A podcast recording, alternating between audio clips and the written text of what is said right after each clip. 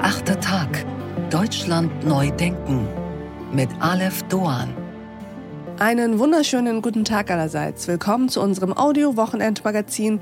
Wie schön, dass Sie dabei sind. Wir blicken heute auf Annalena Baerbock und die Begriffsdefinition von Diktatoren. Wir empfehlen Ihnen die Supermodels der 90er Jahre und wir verraten Ihnen, weshalb die Zukunft den Gewerkschaften gehört. Doch zunächst sprechen wir über Liebe und Schmerz, Euphorie und Depression. Wir sprechen über Beziehungen.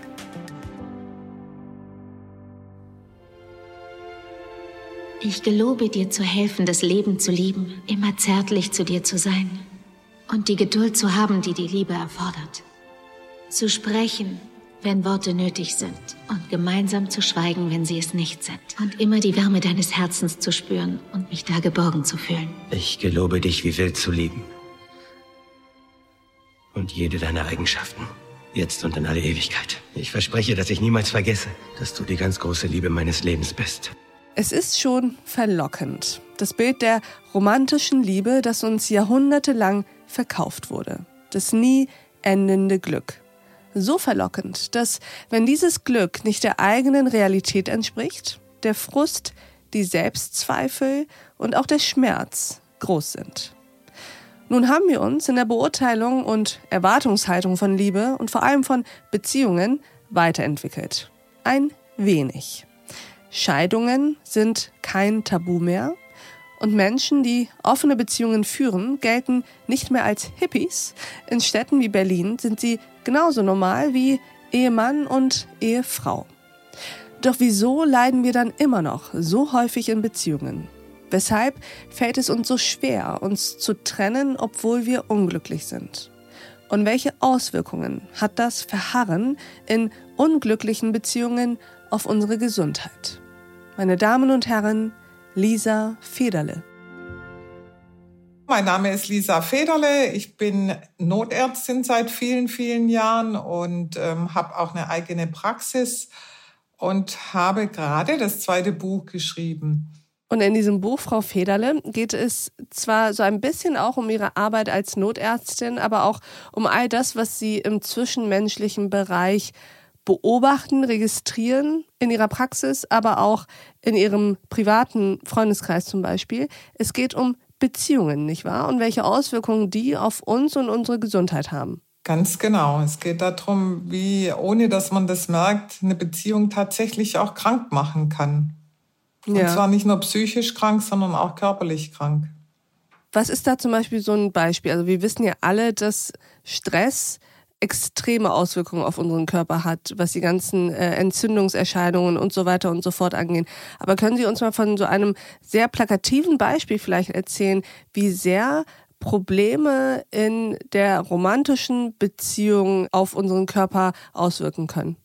Also Beispiel, eine Geschichte in dem Buch handelt von einer Frau, das ist eine Freundin von mir, die 30 Jahre die heimliche Geliebte von einem Mann war. Also der ist dann an Krebs gestorben. Ich will da jetzt nicht viel mehr erzählen. Es endet trotzdem alles glücklich für sie am Schluss. Aber ich habe sie kennengelernt im Notdienst.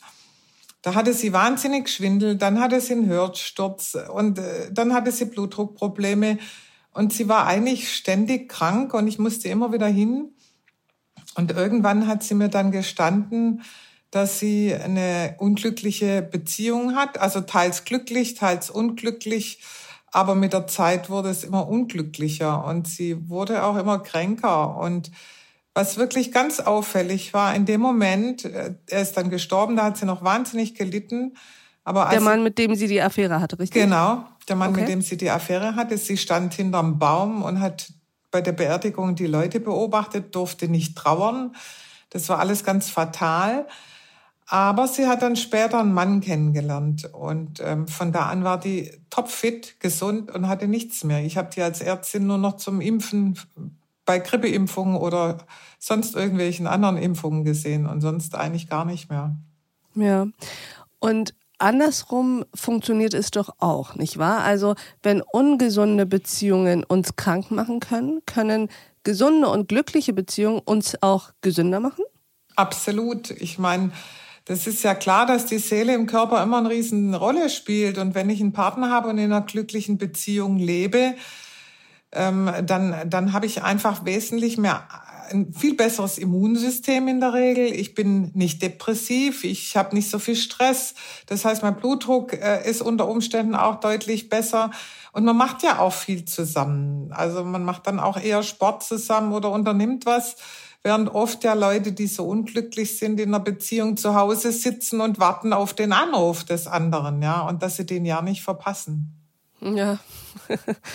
ähm, lassen Sie, ich muss so lachen, weil das eine dieser berühmtesten Szenen eigentlich der Postmoderne ist, am Handy zu sitzen und darauf zu warten, dass es klingelt. Genau. Ähm, lassen Sie uns das äh, Feld mal ein bisschen äh, verbreitern, denn jetzt meinen Sie ja hoffentlich nicht, dass sozusagen die persönliche Gesundheit davon abhängt, wie glücklich man in der Beziehung ist, denn das würde ja äh, einen relativ großen Kreis außen vor lassen, nämlich derjenigen, die in überhaupt keiner Beziehung sind, zumindest keiner romantischen. Nein, natürlich nicht. Das ist immer individuell und es gibt auch Menschen, die sind in einer ähm, heimlichen Beziehung ganz glücklich zeitenweise. Ich war ein paar Jahre auch ganz glücklich und hatte eine Beziehung.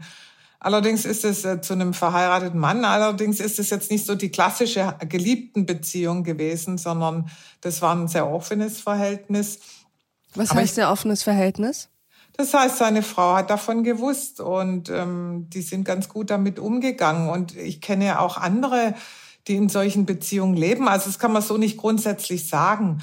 Aber natürlich geht's doch jedem Menschen besser, wenn er glücklich ist. Und auf welche ja. Art jemand glücklich ist, das ist individuell natürlich völlig verschieden.